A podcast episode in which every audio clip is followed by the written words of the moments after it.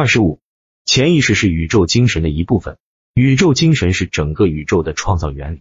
作为宇宙精神的部分，潜意识和宇宙精神的整体是相合统一的。这意味着创造性能量是绝对无限的，它不受任何先例的约束，因而也就没有可以应用其建设性原理的先在范式。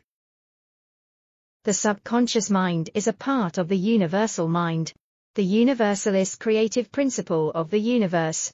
A part must be the same in kind and quality as the whole. This means that this creative power is absolutely unlimited, it is not bound by precedent of any kind, and consequently has no prior existing pattern by which to apply its constructive principle. 二十六，我们知道潜意识会对我们的显意识意愿做出响应，这意味着宇宙精神无限的创造性能量在人类个体的显意识的掌控之中。 We have found that the subconscious mind is responsive to our conscious will, which means that the unlimited creative power of the universal mind is within the control of the conscious mind of the individual. 二十七，在接下来的课程中，我们会把这一准则付诸实践。此时，我们最好记住，不必忙着概括潜意识，借以实现你所想要结果的方法。无限的能力无需有限的能力告知他如何去做，你只需要简简单单的说出你所想要的。而不是你想如何去实现它。When making a practical application of this principle, in accordance with the exercises given in subsequent lessons, it is well to remember that it is not necessary to outline the method by which the subconscious will produce the results you desire. The finite cannot inform the infinite. You are simply to say what you desire, not how you are to obtain it. 二十八，你是宇宙的渠道，混沌一片的宇宙在你身上得以分化。 这种分化是通过占有来实现的，你只需要为你想要的结果加上因的动力，就可以扬鞭驱驰了。这一结果，宇宙只能通过个体来实现，而个体也只能通过宇宙来实现，二者是合二为一的。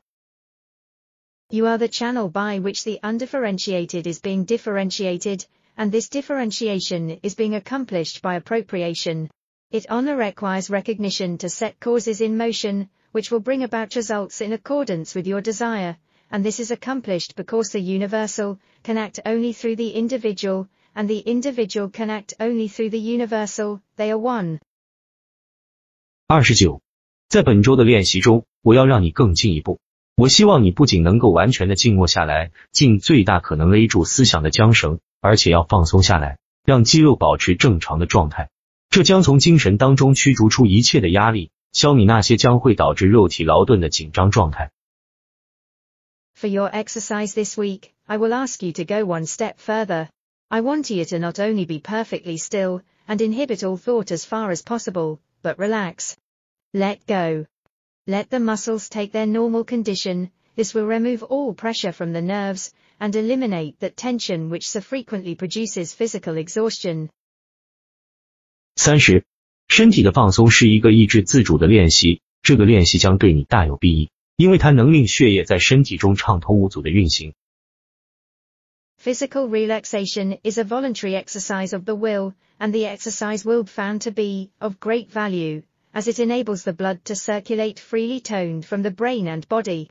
三十一，紧张会导致精神活动的反常变化和动荡不安，它产生忧虑、牵挂、恐惧和焦急。因此，放松是绝对必要的，它可以使精神功能游刃有余地进行。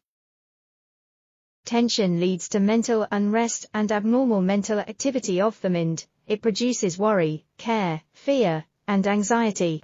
Relaxation is therefore an absolute necessity in order to allow the mental faculties to exercise their greatest freedom. 三十二，你要尽可能完全彻底的进行这一练习，从精神上做出决定。 放松你的每一块肌肉和每一条神经，直到你感到宁静从容，与自身和世界相和谐为止。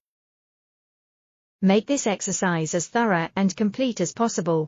Mentally determine that you will relax every muscle and nerve until you feel quiet and restful and at peace with yourself and the world.